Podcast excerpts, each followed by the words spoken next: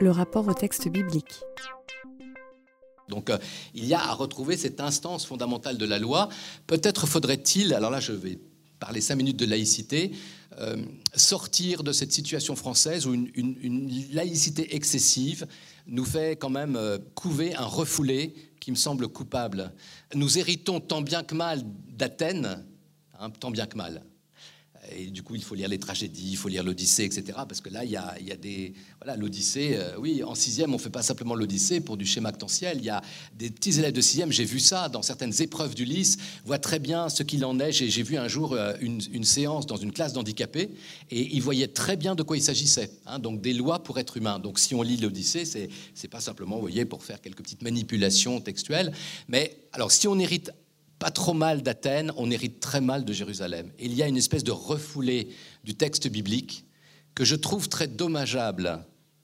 Et là, il serait utile de redonner à nos élèves cette mémoire. Il y a une espèce comme ça de d'hémiplégie de notre enseignement, parce qu'on croit que comme c'est la Bible, eh bien, on va être prosélyte. Alors bien sûr, il y a les textes fondateurs en sixième, et il y a quelques textes bibliques, mais c'est souvent un peu pauvret parce que c'est simplement, vous voyez, traité euh, pour repérer qu'il euh,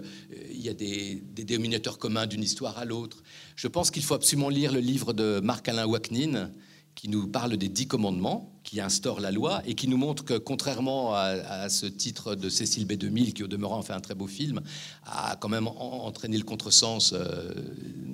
déplorable, c'est que les dix commandements ne sont pas des commandements au sens militaire. Hein, et que la parole biblique n'est pas une espèce de parole injonctive, que la Bible d'ailleurs c'est un recueil d'histoires et, et qu'il n'y a pas tant que cela que de textes isolables et qu'il faudrait revenir à cette source Hein, d'ailleurs, en, puisant dans le judaïsme, en montrant qu'il y a la Torah écrite pour désacraliser le livre et montrer que le judaïsme n'est pas une religion du livre, mais de l'interprétation, mais il y a la Torah orale, et qui est aussi importante dans le commentaire, et que nos petits élèves de sixième, j'ai vu ça parfois, ils peuvent tout à fait être dans une démarche herméneutique pour comprendre un certain nombre de textes bibliques et de comprendre, y compris dans les dix commandements, que ce sont dix paroles, hein, il faudrait traduire par les dix paroles, dix paroles de, vie, des interdits, c'est-à-dire des, des choses qui sont dites pour mettre entre nous et puis euh, nos, pulsions euh, meurtrières de la parole justement. Et, essayer de, de reconstituer c'est pas si compliqué que ça de, redonner un peu confiance aux élèves sur le fait que dans le patrimoine grec comme dans le patrimoine biblique il y a des histoires qui sont humanisantes et que l'instauration des tables de la loi il faudrait faire ce que Valérie appelle un nettoyage de l'institution verbale hein, parce que on traîne encore l'idée qu'elles sont écrites sur du marbre, dans la pierre, alors que ça serait une manière d'en rajouter une couche dans des espèces de le, commandement, si vous voulez, hein, au termitaire. Sauf que dès qu'on travaille un peu ça, je vous renvoie au livre de, j'ai appris tout ça dans le livre de Marc-Alain Waknin, euh, c'est gravé sur la pierre parce que le mot pierre en hébreu c'est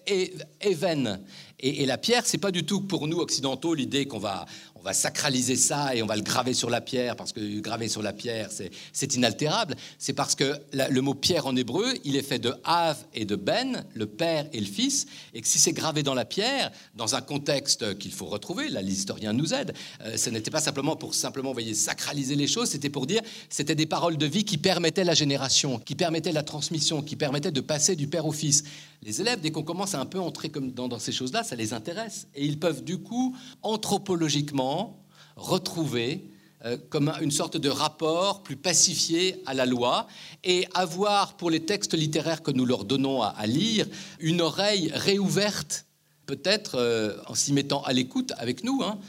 de ces lois pour être humain, hein, qui, à mon avis, euh, seront très bonnes pour les aider à,